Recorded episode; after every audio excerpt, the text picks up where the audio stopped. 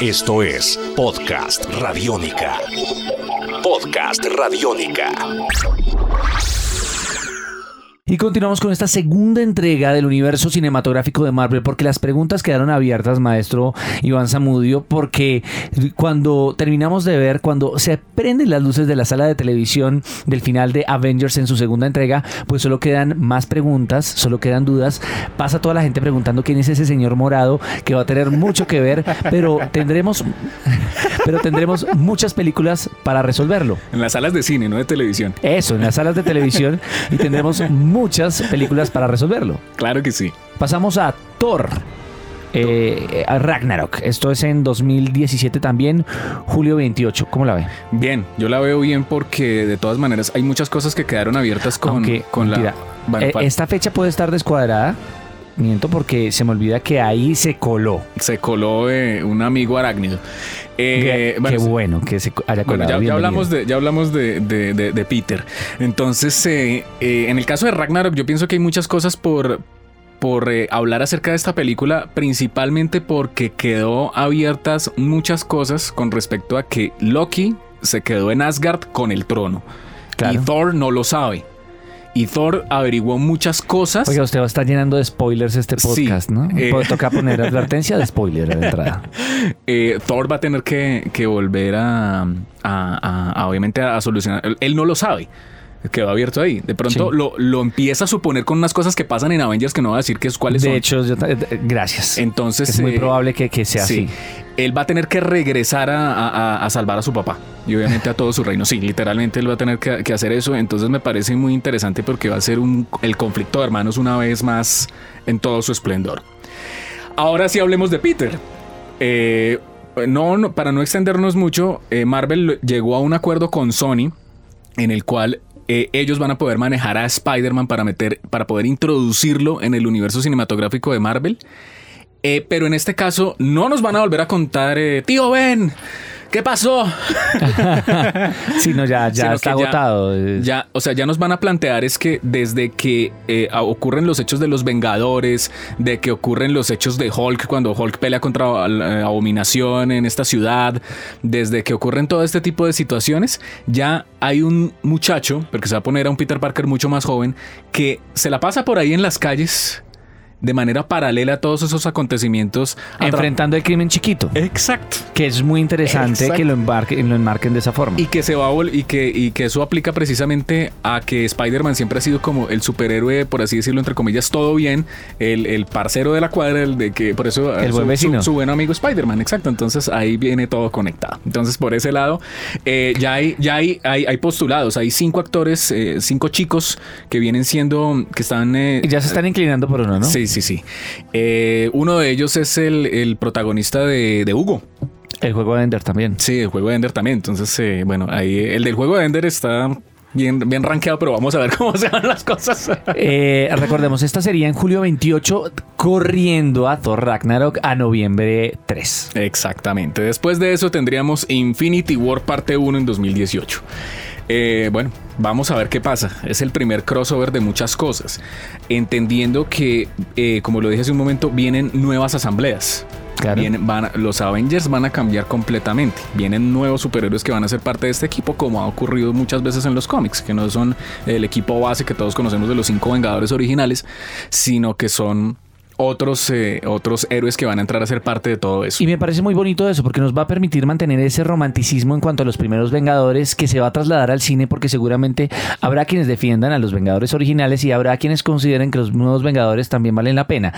Eso es chévere porque es algo que se sintió, que existe en, en el mundo de los cómics, y también es bonito porque eso le va a elevar el estatus a los Avengers originales y, y nos va a hacer pensar en ellos como los Avengers clásicos, que son para muchos hace muchos años. Exacto. Y aparte de eso, pues eh, de nuevo va a ser el gran crossover y obviamente aquí ya van a aparecer todas las joyas, van a pasar una serie de problemas que seguramente al final de cada una de estas películas hasta, hasta Infinity War parte 1 nos van a ir mostrando y algo va a pasar y todo eso va a llegar, alguien va, alguien va a encontrar todo eso por ahí en una bolsa y se la va a Thanos. Algo va a pasar así y va a empezar obviamente la, eh, la, incursión de Thanos por do- dominar el universo y obviamente por lo que él, el- eh, ese deseo que se muestra precisamente al final de, de Los Vengadores 1, en, en la escena post-créditos, donde dice: Yo no me imaginé que los humanos fueran tan poderosos. Es que él quiere dominar la Tierra. Pero entonces pasamos de ahí eh, a tener eh, una película muy importante también que va a ser muy particular y es que